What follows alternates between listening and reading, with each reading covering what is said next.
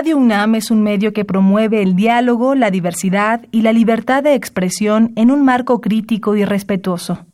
Los comentarios expresados a lo largo de su programación reflejan la opinión de quien los emite, mas no de la radiodifusora.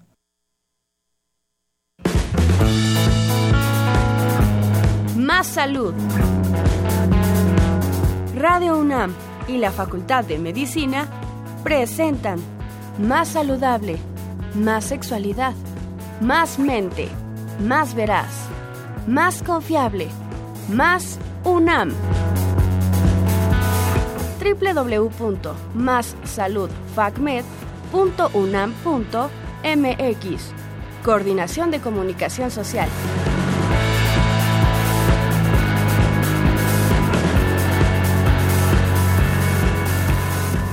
Muy buenas tardes a todos nuestros radioescuchas, amigos y amigas. Bienvenidos una vez más a nuestro programa Más Salud. Yo soy el doctor Rolando Lanís y con mucho gusto mm, les menciono que hoy vamos a hablar de una dinámica muy padre, muy interesante, que lleva por nombre Un libro por tu salud. Para explicarnos de qué trata esta dinámica tenemos un invitado especial con nosotros, el doctor Alberto Manuel Ángeles Castellanos. Eh, bueno, déjenme platicarles un poquito sobre su currículum. Él es médico cirujano por parte de la Facultad de Medicina de la UAPJO, que es la Universidad Autónoma Benito Juárez de Oaxaca. Él cuenta con una especialidad él es doctor en ciencias biomédicas por parte de la UNAM y actualmente es jefe del Departamento de Anatomía de la Facultad de Medicina de la misma. Bueno, para quien quiera contactarlo, él se encuentra laborando en el Laboratorio de Cronobiología Clínica y Experimental en el Departamento de Anatomía de la misma Facultad de Medicina de la UNAM. Muy buenas tardes, doctor. ¿Cómo se encuentra hoy? ¿Qué tal? Buenas tardes. Eh, muchas gracias por la, por la invitación y, como decías, venir a platicarles de esto que, que surgió y que ha tenido un boom eh, dentro de la facultad de medicina y fuera de ella. Qué bueno. Ya, ya iremos platicando sobre esto. Y pues bueno, no sin antes empezar y recordarles que este programa es en vivo y tenemos teléfonos en cabina para que se comuniquen con nosotros, nos manifiesten sus dudas y qué quieren que le pregunte al doctor.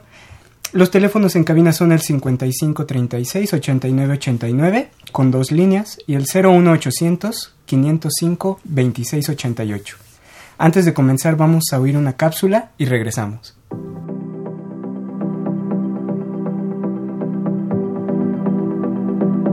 12 de noviembre de cada año se celebra el Día Mundial de la Obesidad, efeméride instituida por la OMS. Organización Mundial de la Salud, que tiene por objetivo informar y sensibilizar a la población sobre la necesidad de la adopción de medidas para prevenir y tratar el sobrepeso y la obesidad. Actualmente México ocupa el primer lugar a nivel mundial en obesidad infantil y el segundo lugar en obesidad en adultos, precedido solo por los Estados Unidos. Este problema está presente no solo en la infancia y la adolescencia, sino también en la población en edad preescolar.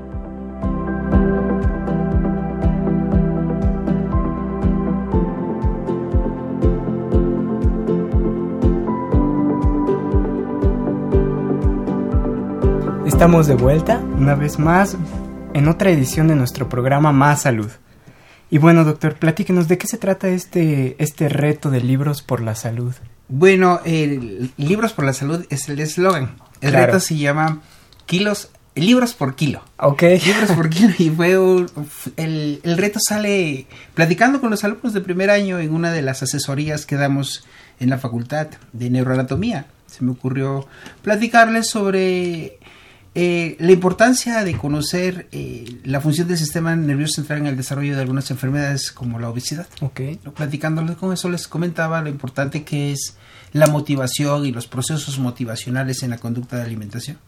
Que a veces eh, lo motivacional o el placer sobrepasa las necesidades, necesidades metabólicas en el, en el paciente este, obeso y esto genera entonces que se coma por placer más que por necesidades energéticas y eso sucede mucho en nuestra población bueno en la población mundial no en nuestra población mexicana sobre todo pensando en que tenemos eh, comidas altamente apetitosas no porque la, comida apetitosa exactamente la gastronomía mexicana está caracterizada por eso por ser muy rica pero lo rico va asociado generalmente a lo dulce y lo grasoso, una mezcla de dulce con grasa es lo que genera que sea apetitosa. Recuerdo un programa que decían que, que la grasa es el vehículo donde viaja el sabor, ¿no?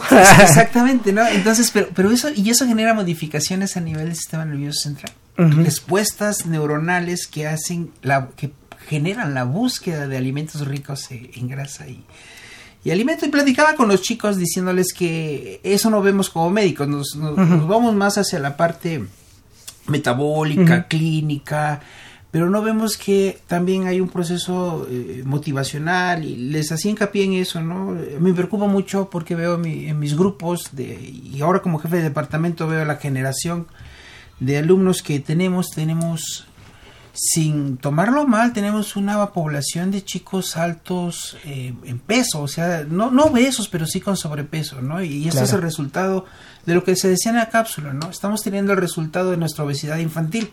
Sí. Nuestros niños se están convirtiéndose en adultos y esto hace que ahora tengamos generaciones estudiantiles con sobrepeso. Y sobre todo los de facultad de medicina creo que debemos ser el ejemplo de salud. Claro. Entonces, preocupado por eso yo les decía a los chicos, ¿no? Tienen que bajar de peso. Pero es que es difícil. Le digo, pues, siempre tienen que buscar una motivación. Claro. Generalmente la motivación debe estar en casa, pero si no la encuentran en casa, ahí están los amigos. Yo les decía que era muy fácil motivar a alguien. Yo le decía, mira, si la chica de al lado te dice, te doy un beso si bajas un kilo, estoy seguro que bajas un kilo. ¿no? Entonces yo los retaba, a, o los reté ese día a, a que si bajaban o me demostraban que bajaban de peso, les regalaba un libro. No, eran pocos, eran yo creo que aproximadamente 70 chicos con los que platicaba ese día.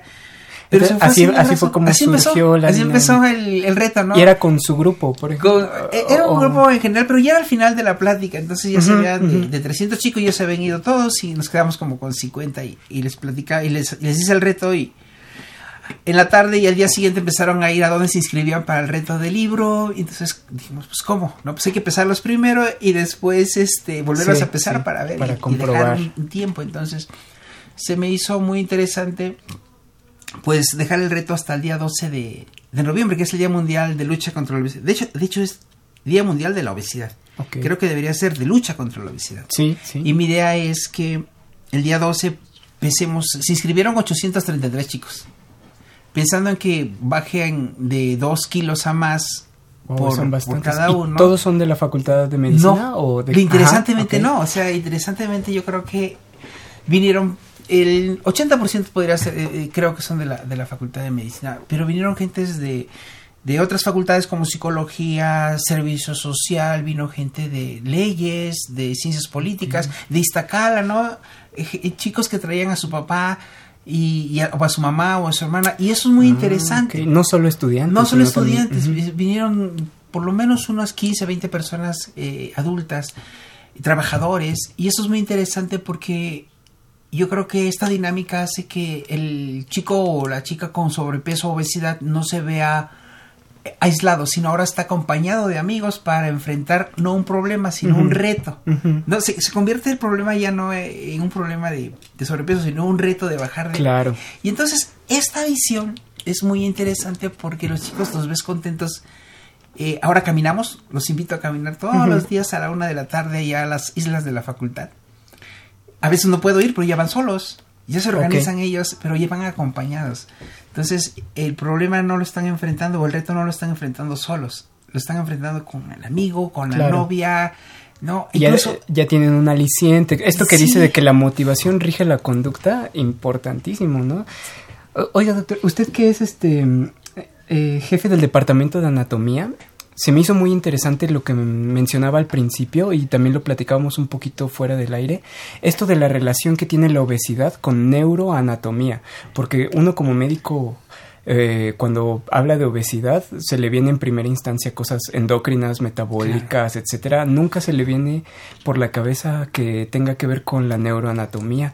¿Nos puede platicar un poquito más pues sobre sí, eso? Sí, eh, digo, la conducta de alimentación está ahora ya se sabe que no es tan, tan simple como, como hace unos 20, 30 años que se hablaba del centro del hambre y el centro de la saciedad y, decíamos, pues por ahí hay un desequilibrio. Con el descubrimiento de, muchos eh, neuropéptidos y, hormonas, neurohormonas involucradas en los procesos orexigénicos y anorexigénicos, pues se complicó mucho. De tal manera que nosotros en el laboratorio, trabajando con alimento, conducta alimenticia, pero de, en un aspecto muy diferente que es la, la cronobiología, que es los momentos o, o, el tiempo adecuado para el consumo de alimentos, nos dimos cuenta que en animales experimentales, cuando nosotros les damos alimento, también se generan activación neuronal en áreas asociadas no con el metabolismo, sino con, el, placer, ¿no? el, la cumbens, el sistema límbico en sí, la corteza prefrontal. Y hace algunos años, como yo creo que unos 10 años más o menos, hicimos un experimento donde nos preguntamos si esta actividad respondía a, los, a las necesidades metabólicas. Entonces, a los animales sin quitarles el alimento, sin quitarles la necesidad metabólica o el aporte metabólico, les dimos chocolate. ¿No? Un chocolate que por ahí trae una sorpresa luego. Sí, ¿no? sí, Ese chocolatito les dimos y las ratas se lo comen. Se comen hasta 5 gramos en menos de 5 minutos. O sea, es comerse. después, de, después de haber cubierto sus necesidades metabólicas. Están cubriendo sus necesidades metabólicas. Ahí tienen su comida y su agua a la hora que ellos quieren, al límite.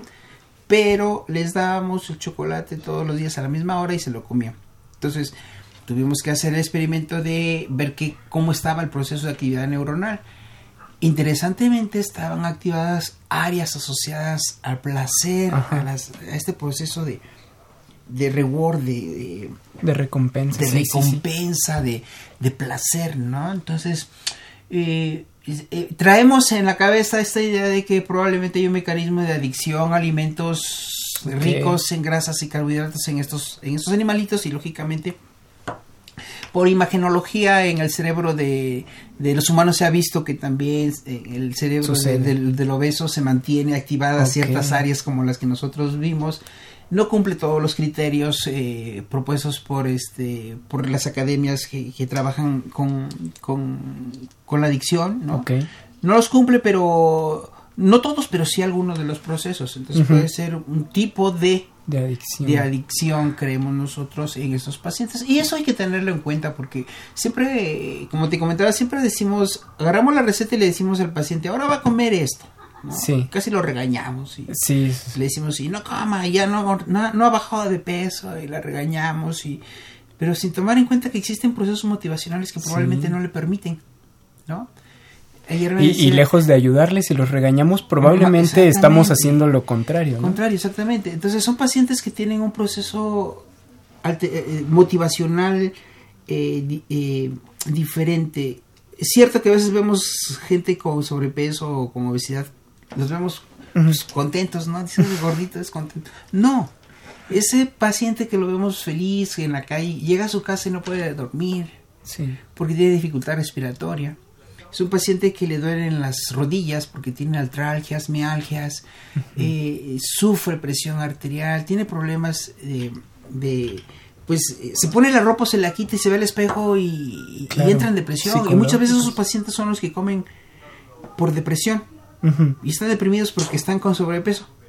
¿No? Y entonces es un ciclo, vicioso, esto de, de, de no atender el proceso el proceso de motivacional. Por eso yo creo que la obesidad es muy, muy difícil de atender. Tiene que ser un equipo multidisciplinario, apoyo y sobre todo la familia. ¿no? La familia debe estar al lado del paciente. La familia creemos que, que es tanto la causa de la obesidad infantil no le echamos la culpa a todo el mundo. Los mexicanos somos así, no le echamos la culpa hasta ahora Peña Nieto y seguramente al, próximo presidente le echaremos la culpa de nuestra obesidad infantil. Pero realmente la obesidad infantil tiene muchas vertientes y una de ellas es la, la familia. O sea, la familia somos los culpables. Son los, los, hábitos, aparte de la carga genética, que si tienes papás gorditos, pues tienes predisposición, ¿no? Pero pero si mi hijo me, ve comer, me ve comer mal, si, si en lugar de ponerlo a correr al niño o sacarlo a un parque, yo sé que en la ciudad es difícil, pero bueno, no es un problema citadino, es un problema nacional. No, los, eh, en lugar de sacarlo, le damos la tableta o el celular para que esté tranquilo, ¿no? Y le arrimamos las papitas o le arrimamos alimentos altos en grasas y carbohidratos, pues está difícil. Claro. ¿no? Entonces, Oiga, doctor, ¿y por qué un libro para la salud? ¿Por qué un libro y no, por ejemplo, ahorita que dice una tablet? algo así? ¿Cómo surgió, cómo surgió la idea? Bueno, no se me Bueno, obvio, por sí. razones obvias, ¿no? La tablet es muchísimo más cara. No, y además Pero- yo no pensaba que fueran a ser tantos, ¿no? Ah. El problema fue que cuando nos dimos, que cuando yo me di cuenta que teníamos 833 inscritos, dije, wow. Hubiera sido un problemón darle una a tablet a necesitar, 800. no, imagínate, voy a necesitar 800 libros, entonces tuve que pues andar tocando puertas, pedirle a nuestras autoridades que afortunadamente nos apoyaban de manera muy abierta y muy contentos y pues con la sorpresa de que ahora tenemos bastantes libros, no tenemos más de 2000 libros para seguir haciendo más retos. Ujú. ¿Y sobre, sobre qué temas son los libros? Los libros son de, de diferentes temáticas de salud, ¿no? Hay profesores que nos han llevado novelas, que nos han llevado, este, pues libros de historia, libros de botánica, algunos libros de medicina, lógicamente, ¿no? Entonces, eh, no dijimos qué libro, porque, porque hasta eso, ¿no? Los chicos Sí, ya, sí, sí. ¿qué libro van a regalar para ver si vale la pena? Aquí entra Claro. este proceso de qué tanto es el- la motivación, La para que yo lo motivación haga para que haga el reto. el reto, ¿no? Entonces yo les decía, no es el libro, es tu salud, Ok. ¿no? Me gustaría verte saludable. Un médico cuando, cuando llega un paciente lo ve y, y si aparenta salud, pues da confianza.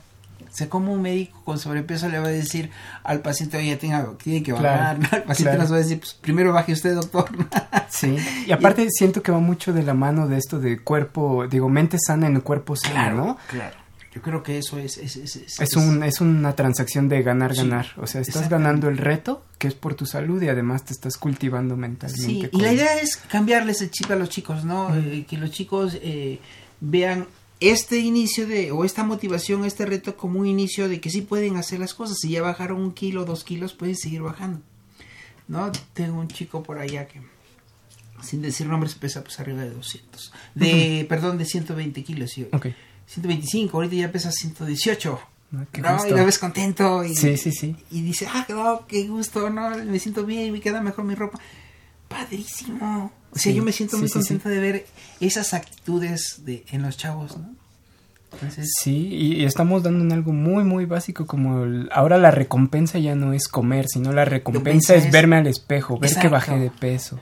Eh, hasta, hasta Pavlov se sentiría orgulloso de esto del con- condicionamiento conductual, ¿no?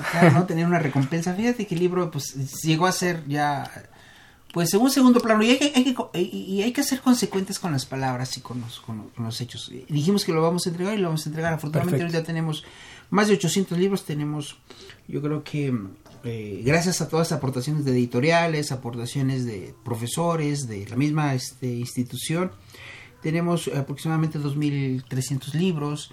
Wow. Entonces nos da para otros retos, ¿no? O para seguir, porque esto no tiene que ser para festejar un día, tiene que ser un cambio de vida. Sí.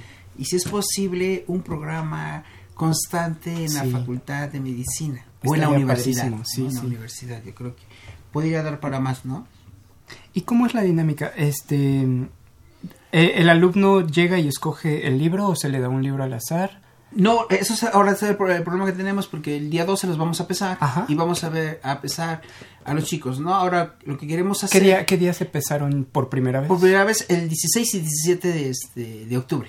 Ok. y les vamos a pesar la segunda vez el 12 de, de noviembre y vamos a, a escoger lógicamente a los que perdieron más peso Ajá, se les va a dar prioridad. el, el libro más claro. bonito no digo hay que escoger porque son libros muy bonitos todos Sí, sí, sí, ¿no? sí.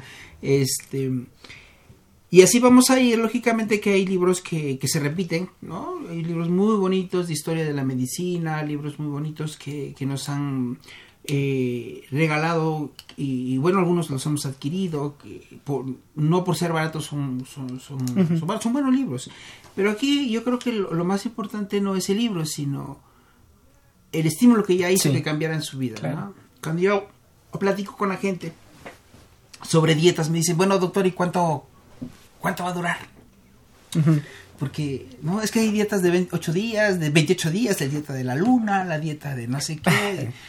No, o sea, la- eso estamos mal también, ¿no? La palabra dieta proviene del griego que es daita, que quiere decir modo de vida. O sea, voy a hacer una dieta, voy a cambiar mi modo de vida. O sea, la dieta o el cambio de, de, de, de vida, el cambio de, conductas saludables, ya empecé, ya la cambio para toda la vida. O sea, no, no es voy a bajar tres kilos para enfrentar diciembre y regresar a esos tres kilos, ¿no? No, es un cambio de vida, un cambio de actitud, ¿no? Un cambio de, de estilo de vida saludable, eh, pero es para toda la vida y si es posible para toda mi familia y si es posible para todos mis amigos. Entonces yo creo que influir en una persona es suficiente. Claro. Si yo puedo influir en mis padres o en mis amigos, es suficiente y así podemos ir avanzando en... Bueno, es una manera, ¿no? De cómo ir atendiendo el problema de, obesidad que tenemos y, sobrepeso que tenemos en México. Yo considero que así podría ser, dar ejemplos. perdón. Y, está muy bueno. Y se me ocurre, por ejemplo, este... Eh, mencionando a la familia, a los amigos, etcétera, eh, claro que influyen. Los estudiantes que se metan a estas tipo, este tipo de actividades tienen que que verlo así y estar orgullosos de participar en un reto así, porque al, tú estar orgulloso de que estás haciendo un cambio positivo en tu vida, claramente influyes en tus familiares que te están viendo que estás haciendo algo por ti mismo y te está dando un resultado positivo, ¿no?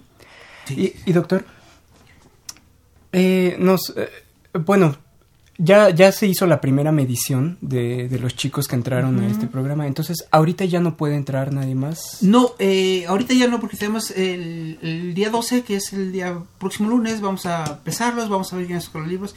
Y el día 16, en una ceremonia especial, que ya, ahora ya se involucró la, la, este, la institución, la facultad, vamos a hacer una ceremonia donde estará el director, va a estar este un amigo de nosotros que es... Eh, médico que atiende la, la obesidad, se dedica a eso, a la, a la, atención del paciente con sobrepeso y obesidad. El doctor Bertelli, este, perdón, este Alejandro Garnica Bertelli, va a estar con nosotros. Eh, vamos a entregar los libros ese día.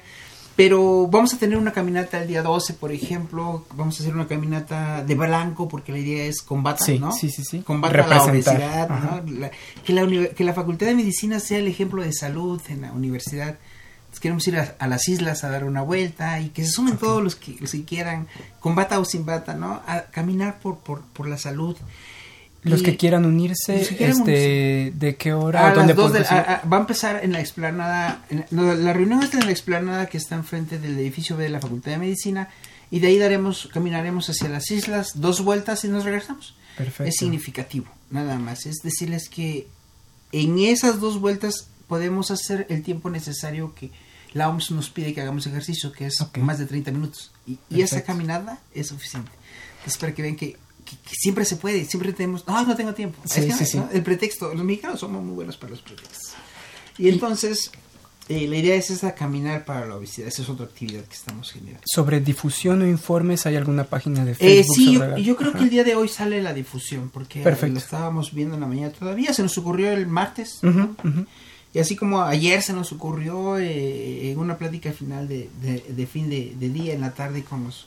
Dice, pero pues hay que seguir haciendo otras actividades, ¿no? Los pasantes están muy entusiasmados, la, la gente que está en el departamento muy entusiasmada con, con, con, esta respuesta que hemos tenido. Y pues se nos ocurrió hacer otro reto, ¿no? Y es la primicia, ¿no? No lo había dicho, pero le acabamos de poner por primera vez aquí en Más Salud. Ah, ok. el reto, del, pavo. ¿no? La idea es pesarlos antes de que se vayan de vacaciones en diciembre y pesarlos después de las vacaciones de diciembre, en la primera semana de enero.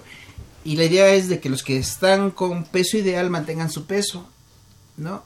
Okay. Y los que están con sobrepeso, de ser posible que bajen, ¿no? Sí, sí, sí. ¿No? Pero, pues, a menos que sobrevivan a las fiestas. Entonces, pero eso es un reto más, más interesante, ¿no? Entonces, el reto es no vas, el reto es evitar subir en las fiestas decembrinas. Perfecto. ¿No? Evitar subir, entonces se me ocurrió el, pavo por, por, Navidad, ¿no? Pero podría Está muy bueno. Cualquier otro nombre, pero creo que eso está bonito, el reto del pavo. Perfecto. Dos preguntas, doctor. Eh, esta ceremonia muy simbólica del 16, ¿dónde va a tener lugar?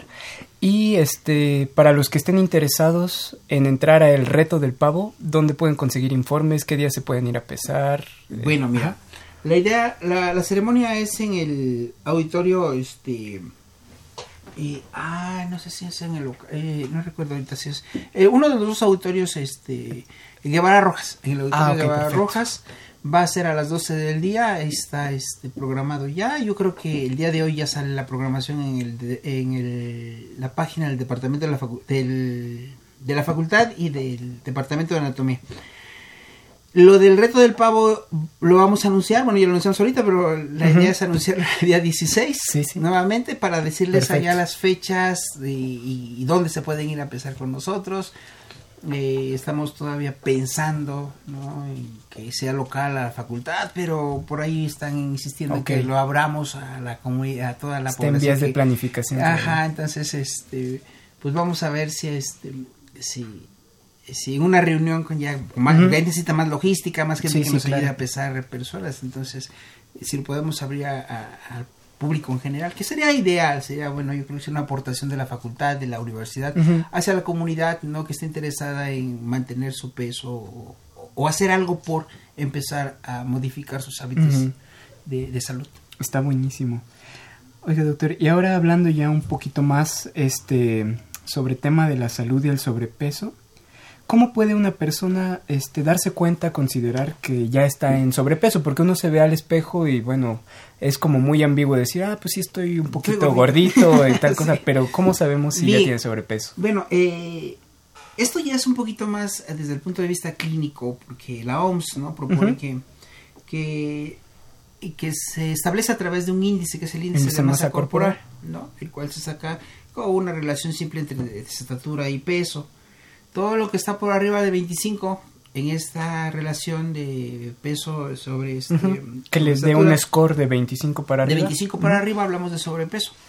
¿no? Y de 30 para arriba hablamos de obesidad. Y lógicamente que hay diferentes clases o tipos de obesidad. Obesidad tipo 1, tipo, Tipo 2 y dos. tipo 3. Ajá. Pero eh, empezando el sobrepeso ya hay que preocuparse. ¿no? Sí, sí, sí, no claro. tenemos que llegar hasta obesidad para decir, "Ah, ahora sí me voy a poner a cuidar. Incluso tenemos chicos o hemos visto que hay gente que está en 24.9. Ujú. O sea, ya está en riesgo. Sí, sí, Ese sí. ya tiene que estar, eh, yo creo que hasta 24. Claro. y, y sería saludable. 24 en adelante tendríamos que estar, y es una, un, paciente, así como hay prediabéticos, yo creo que podríamos, podríamos sí, decir claro. preobesos, ¿no? O pre, eh, pre-sobrepeso, y- pero ya debería tener eh, entonces preocupación por, por, por, por este por tratarse de cuidar, de Claro. prevenir, el seguir aumentando de peso. Y decirles a los que nos escuchan que, que, que no es difícil cuidarse. Ahorita no, no es necesario ir al médico, que sería lo, lo recomendable, pero ya en internet hay muchísimas calculadoras de, Ah, claro, de- del índice de masa de- corporal. Usted busca en su computadora índice de masa Masa corporal, mete cuán- cuánto mide, cuál es su talla y cuál es su peso y te da el resultado, ¿no? Y es Sí, una forma de saber sí. cómo andamos. Sí, no, y hay, hay tanta preocupación que incluso ya hay tablas para los niños, ¿no? Para calcular también este el sobrepeso y obesidad en los niños por edad. Entonces, eh, sí hay como, como hacer. ¿no? Digo, aquí es cosa de, de que el paciente entienda que tiene que cuidarse él. O sea, Exacto. no es problema del médico, Exacto. es problema del paciente. Sí. Y el reto debe ser para el paciente. Sí, pues es, es su salud. Y este, para motivarlos un poquito más, ¿qué le parece si decimos qué beneficios obtiene una persona cuando baja de peso? Wow, cuando baja de peso, lo primero que va, va a observar los chicos y chicas es que cambia su actitud. Cambia actitud, se ven mejor, la ropa les queda bonita, se- es más, eh, empiezan a cambiar el guardarropa, ¿no? Eso es desde el punto de vista visual, podríamos decir. Desde el punto de vista de salud, pues cambian muchas cosas. La obesidad es un problema que trae co- consecuencias muy graves. Una de ellas es, eh, así como tenemos un gran índice de pacientes con obesidad, tenemos un gran índice con pacientes con diabetes.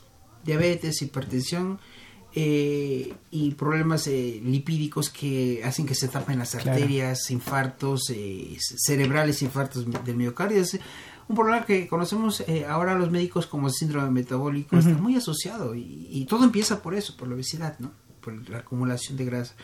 Entonces, eh, problemas musculares, artralgias, dolor de eh, problemas respiratorios, lógicamente esto de no poder dormir pues trae como consecuencias insomnio, no se están despertando, están con las luces prendidas, eh, ¿qué sucede? Pues no se produce una hormona que se llama melatonina y entonces no hay regeneración celular, entonces empieza un envejecimiento y lógicamente pues un, un problema celular de, de oxidas- este, oxidación porque la melatonina es un antioxidante que ayuda a la reparación celular durante la noche. Eh, tenemos entonces asociados también pues cáncer, ¿no? Sí, claro. Cáncer de ovario, cáncer de, de, de este útero, por ejemplo, en las, en las pacientes de, de mama están asociadas a la, a la obesidad. Entonces, se previenen muchas cosas, se previenen muchas cosas. El, el gasto de atención de un paciente con obesidad es muy alto. ¿no? Es cierto que a veces no lo vemos porque tenemos las instituciones que pagan, pero esto se podría usar en otros, eh, Claro. eh, para atender otras cosas como la alimentación. Sí. ¿no? Hay veces, hay veces que vemos nada más este, la obesidad como algo estético, pero es algo que influye a todo nuestro sistema, ¿no? Una Sí, situación sí. proinflamatoria en todo. Ah, Exactamente, ¿no? también tenemos ese proceso. ¿no? Perfecto. Pues le recordamos nuevamente los teléfonos en cabina. A nuestros escuchas el 5536-8989 y el 01800-505-2688. Nosotros vamos a hacer rápido una pausa y volvemos. Palacio de la Escuela de Medicina, Facultad de Medicina, UNAM. ¿Cuántos cuerpos habitas? Averígualo en la experiencia multimedia Acapite ad Calcem. Hasta el 30 de noviembre de 2018. Entrada libre. República de Brasil 33. Centro Histórico.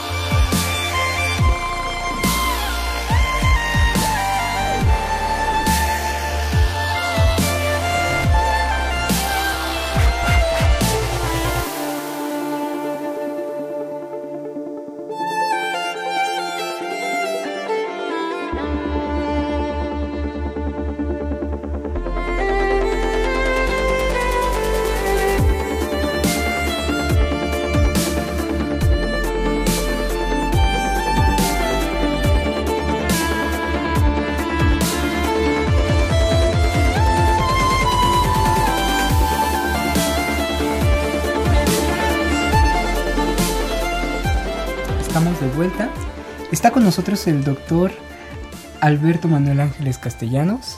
Nos da muchísimo gusto tenerlo aquí y estamos hablando sobre esta dinámica de libros por kilo, libros por tu salud. Exacto. Y bueno, nos da mucho gusto que también tenemos respuesta y nos han llamado a cabina. Tenemos este una pregunta del, señor Claudio Martínez y, y pregunta al doctor cómo alimentarnos mejor. ¿Cómo Así una orientación. Sí, orientación. Miren, yo creo que el alimento en México, pues hay diferentes eh, eh, tipos de alimentación. Alimento tan eh, industrializado, alimento rico en grasas y carbohidratos. eh, pero yo creo que lo más importante es tener en cuenta que todas las bebidas altas en azúcares, los refrescos en especial, Ujú. nos hacen daño. Si nosotros bajamos, únicamente suspendemos la toma de refrescos y la cambiamos por agua, ¿no? y disminuimos la cantidad de pan, por ejemplo, al grado de suspender, yo creo, el pan, me preguntaban si la tortilla, por ejemplo, era mala. Así es. Laura Hernández, que Laura también nos llamó, nos pregunta que si las tortillas nos hacen engordar. Eh, no, la tortilla en sí no hace engordar, ¿no? Platicaba eh, fuera del aire hace un rato con ustedes de que, pues, la tortilla es un alimento prehispánico y nuestros antepasados no eran, no eran obesos porque tenían que cargar el maíz para hacer la tortilla. Aquí el problema es la cantidad de tortillas que comemos. No, vamos a comer a los tacos. Decían, los tacos son malos. No son malos los tacos, pero no te comas 15, no te comas 10, ¿no? Uno. Esta, dos. esta concepción de, de que ningún alimento es malo en sí, sino este la, La cantidad, cantidad. en lo que lo... La cantidad, lo que comemos, sucede es que el estómago es una bolsa que tiene la capacidad de distenderse. Y en el momento que se distiende, genera estímulos neuronales y humorales, es decir, produce hormonas que dicen al cerebro, ya estoy ¿no? lleno. Ya me llené. Ajá. Si yo me como una tortilla, a la siempre una tortilla, dos tortillas, a la tercera ya me dice, ya, ya no quiero. Claro. El, mismo, el mismo organismo Sí, rechaza sí, Pero si yo todos los días agarro y me como 10 tortillas y, y- y le voy aumentando, el, el estómago es una bolsa que se va dilatando. Exacto. De tal manera que al rato es imposible llenar ese estómago y que se generen las señales de saciedad gástricas con dos tortillas. Y si yo estaba es acostumbrado a comer 10 tortillas cómodos, pues siento que no me llené. Exactamente, entonces la idea tampoco es, es ir quitándole las tortillas inmediatamente, es ir disminuyendo de manera paulatina. Digo, los pacientes se desesperan mucho porque quieren bajar de peso, eh, pues los 15 días antes de la boda, 15 antes de los 15 años, porque quieren verse bien, pero los 20 kilos que tienen encima no los ganaron en 15 días, son años los que traen Sí, atrás sí. para mantener ese peso. Entonces también hay que entender o hay que decirle al paciente que la disminución de peso es paulatina. Es paulatina y la modificación de alimento es esta. Para que disminuya el tamaño del estómago, pues hay necesidad de ir disminuyendo paulatinamente. Lo que se tiene que hacer es distribuir esa cantidad. Si se sentaba y se comía, digamos, un ejemplo, pues un kilo de alimento en una sentada, que la distribuya, ¿no? En tres o cuatro alimentos no muy grandes. Pero luego les dicen, va a comer tres o cuatro veces a las- a- al día, sí, pero pues se comen dos kilos, ¿no? Un kilo de comida por cada sentada, pues tampoco, ¿no? Entonces es muy importante que el paciente entienda que no es, los alimentos no son malos. Los alimentos que normalmente, por ejemplo, tortilla, la carne, ¿no? Nadie se come un kilo de, de, de tasajo, Sí, un sí, sí. kilo de cecina, no. Entonces, porque llega el momento en que dice uno ya, sino es también la cantidad de Claro. alimento que tomamos. Ahora, la, lógicamente que siempre el postre, ¿no? El pastelito, siempre las, las frituras, pues esas sí hay que evitarlas. Se puede evitar. ¿No? Eh, me decían, ¿los tamales son malos, doctor? Pues a lo mejor un tamal no. Pero un tamal frito en una tortilla, pues está terrible, ¿no? Una guajolota de tamal frito. ¿No? Entonces es Sí. terrible. Entonces hay que identificar. Digo, uno lo ve. sí, sí, sí. ¿no? Lo ve porque a veces dice uno, pues. Y no es estar en contra de este tipo de alimentos, sino la modificación en la dosis o la cantidad. Exacto. La cantidad de, de- de comida. Luego no estamos comiendo este tipo de alimentos altos en grasas y carbohidratos a las 8 de la noche. ¿no? Y nos vamos a dormir. Entonces también eso, ¿no? Entonces, esa ingesta de energía que integré a mi, a mi organismo, pues ya Claro. no se va a utilizar. Se no va la vas a quemar en la noche, no, no, te se va a acumular tanto. que voy a Ajá. acostar, ¿no?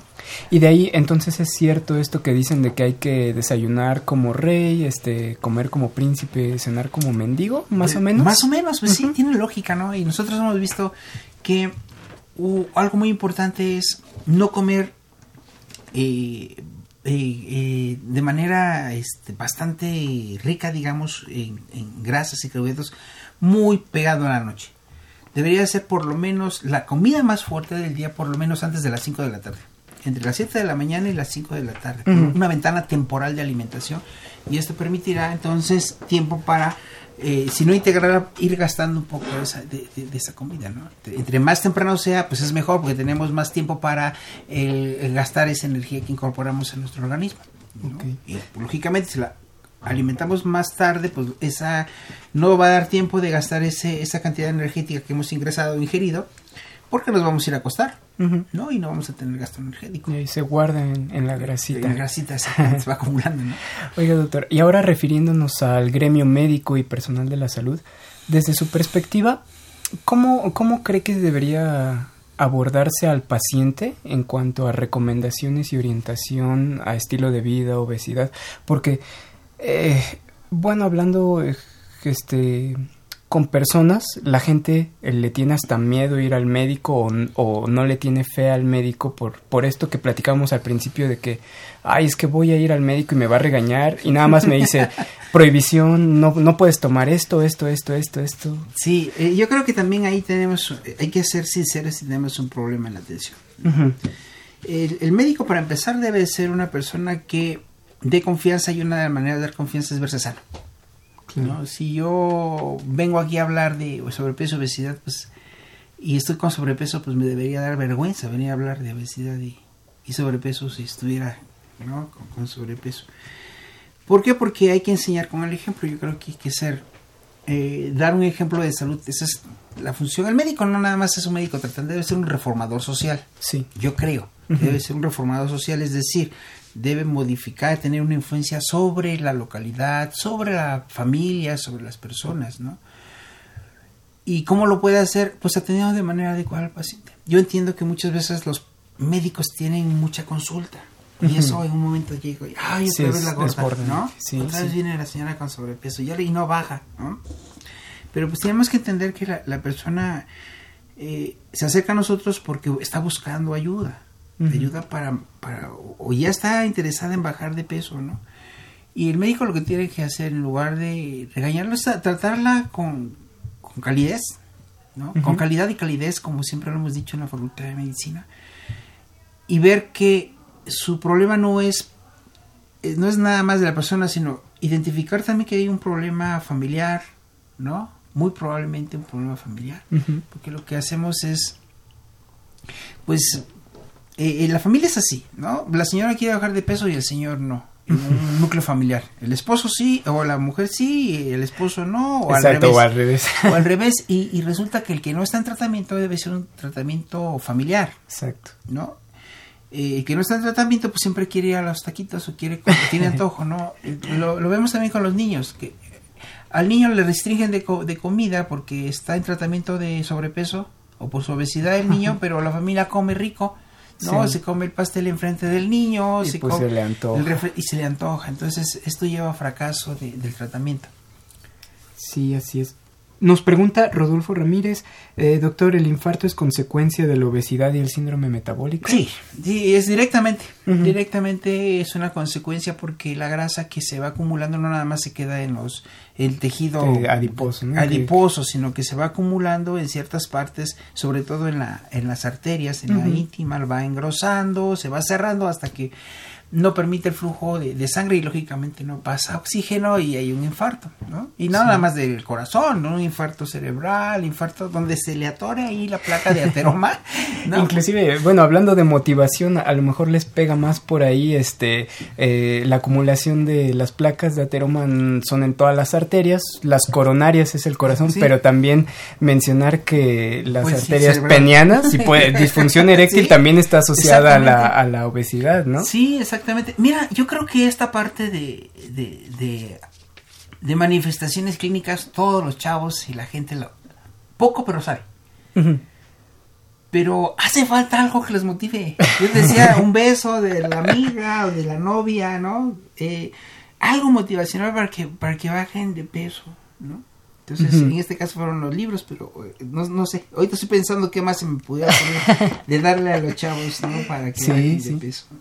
También nos preguntaban, este, ¿dónde es el auditorio Guevara Rojas? Bueno, les comentamos, es en la Facultad de Medicina, pueden llegar por Metro Copilco. Uh -huh. Es justo abajo del auditorio principal de la facultad, que es eh, el Fournier. Fournier.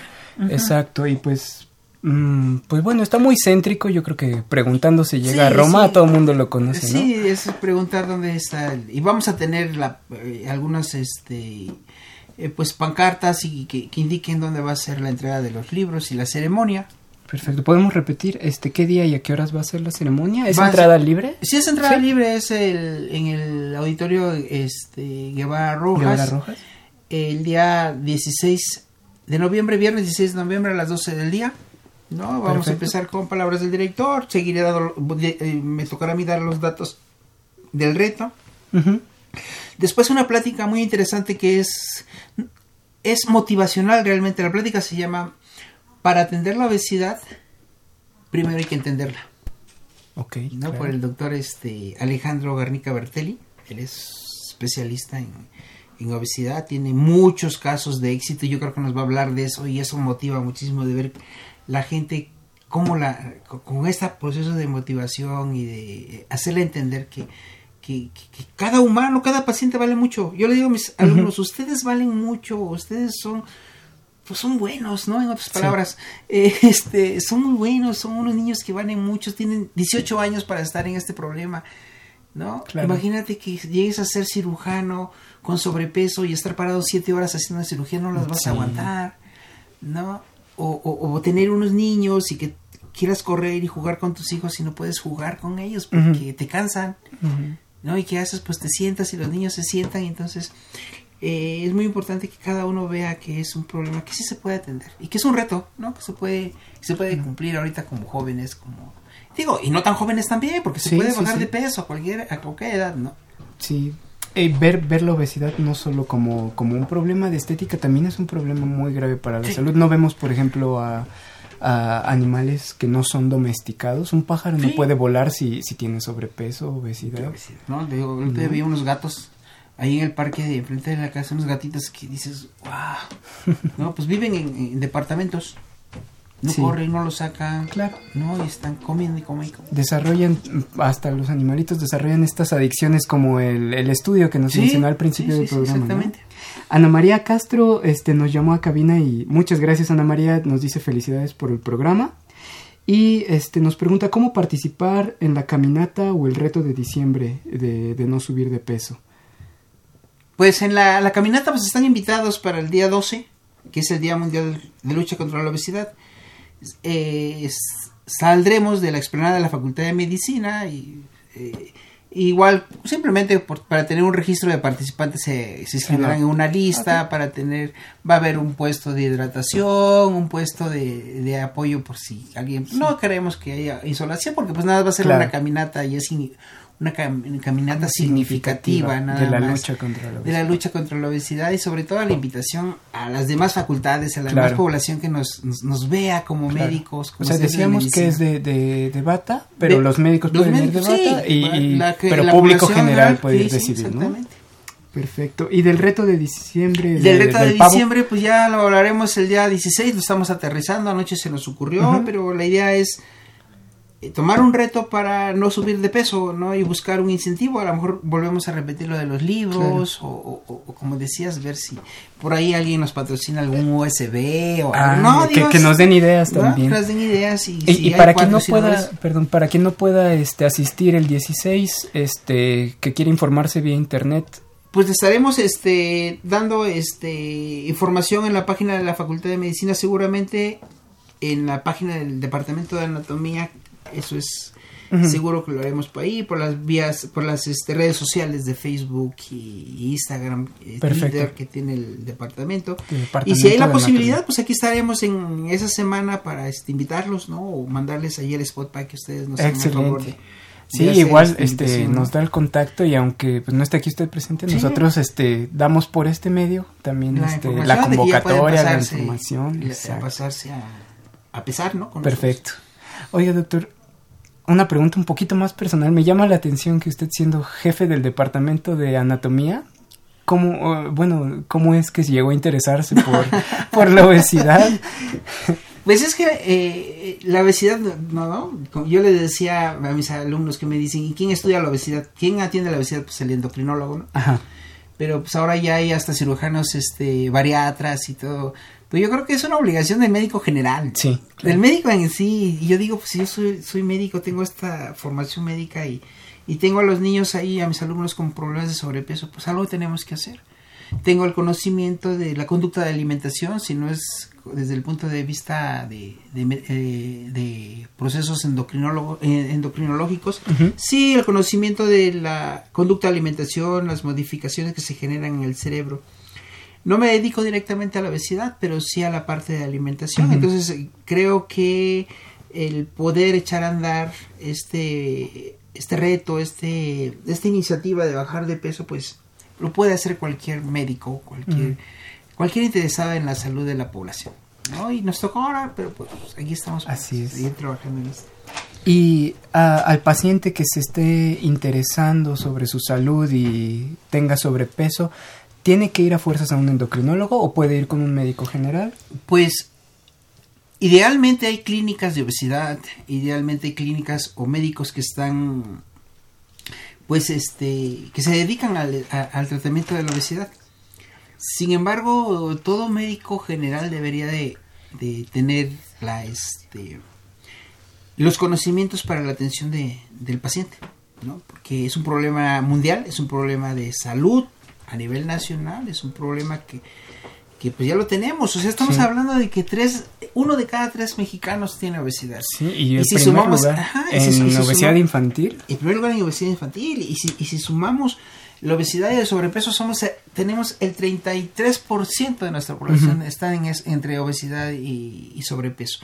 Entonces, todos los médicos deberíamos tener la, la obligación de saber entender y curar la obesidad o, o atender al paciente con obesidad. Lógicamente que, pues esto ha, como es tan frecuente, ha generado pues una serie de médicos eh, y gentes que se dedican pues sí a, a atender al paciente, pero muchas veces de una mal manera.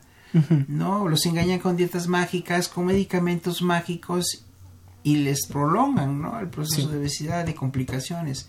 Entonces, eh, pues yo creo que, eh, hablando en general, digo, hay gente que tiene posibilidades pues de ir a, clínicas especiales de tratamiento, cirugías bariátricas que tienen sus criterios, pero muchas veces la gente dice, pues opero ya, ¿no? Y bajas. Ujú. Pero yo creo que los sistemas de atención de salud en México son adecuados. Y considero que en el centro de salud más eh, lejano debería el médico saber atender la obesidad. Y eso creo que debemos de atenderlo en las facultades de medicina, enseñar que tenemos un problema de obesidad y y que tenemos que enseñar a atenderlo. También nos llamó Teresa Pacheco Martínez, quien eh, más que pregunta nos hace un comentario, opinión, eh, y quiere saber su opinión de usted, doctor, al respecto. Ella dice, sería bueno que el sector salud prohíba, bueno, no sé si puedo decir la marca, pero dice de unas papitas, este, Sí, digo, las, las- las- porque dice que hay demasiados adolescentes con sobrepeso. ¿Qué, cómo, qué postura tiene usted sobre la, la prohibición, por ejemplo, de comida chatarra? De hecho, mire, yo creo que esto es, es algo muy importante. Lo comentaba yo, tuve la oportunidad de platicarlo muy brevemente con, con un exsecretario de salud en Puebla. Platicábamos de esto, ¿no? De que eh, son muchos intereses y bueno, la Secretaría de Salud en sí hizo su trabajo. Pidió que se disminuyeran las cantidades de calorías en, en las bolsitas de, estas, de, de estos productos. Ajá. ¿no? Entonces eran muy grandes, las hicieron más chiquitas. Pero ¿qué sucede? Los Sí, niños compran funcionó. dos. Compraron dos. No, Exacto. se compran dos, se compran tres.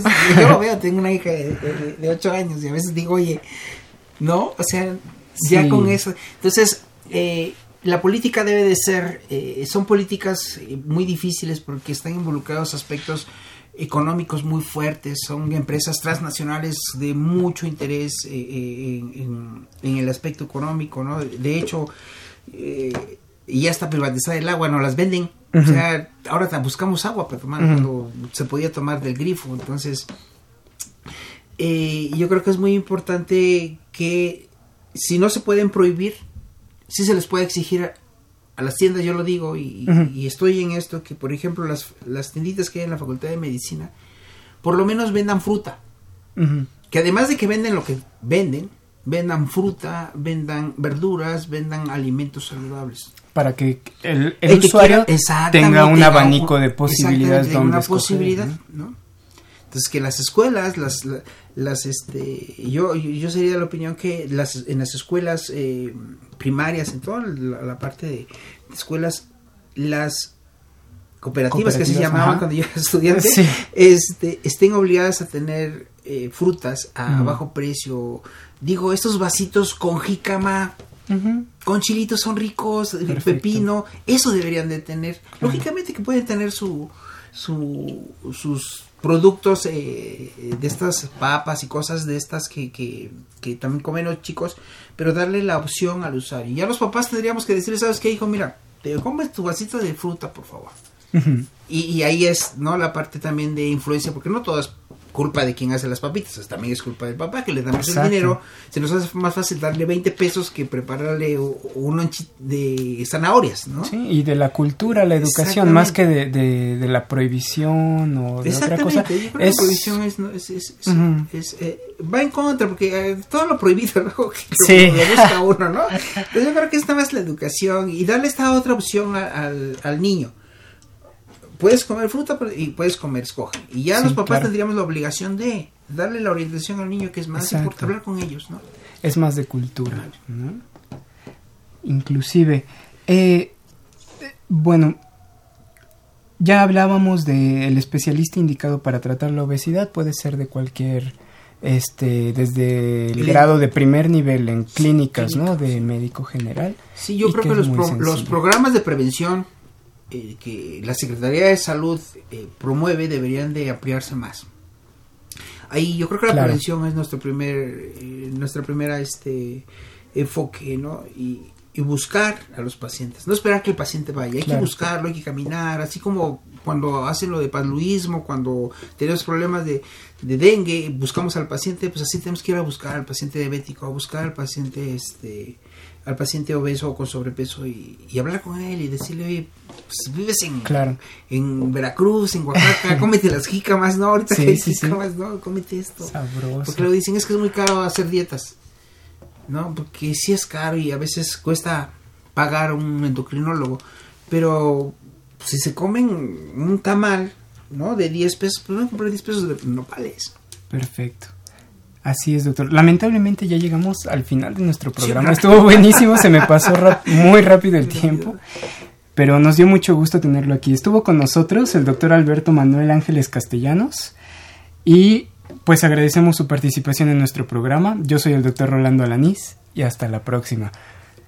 En la producción, la magia del programa, en cabina estuvo la productora Erika Lamilla Santos, voz de las cápsulas Andrea Candy, en los controles Socorro Montes. Gracias y excelente tarde. Nos vemos la próxima semana. Esto fue una coproducción de la Facultad de Medicina y Radio UNAM. A nombre del doctor Germán Fajardo Dolci, director de la Facultad de Medicina, doctora Irene Durante Montiel, secretaria general, licenciada Karen Corona Menes, coordinadora de comunicación social.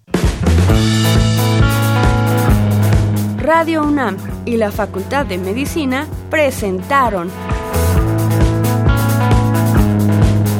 Más Salud. Consulta nuestra revista www.massaludfacmed.unam.mx. Coordinación de Comunicación Social. Más UNAM.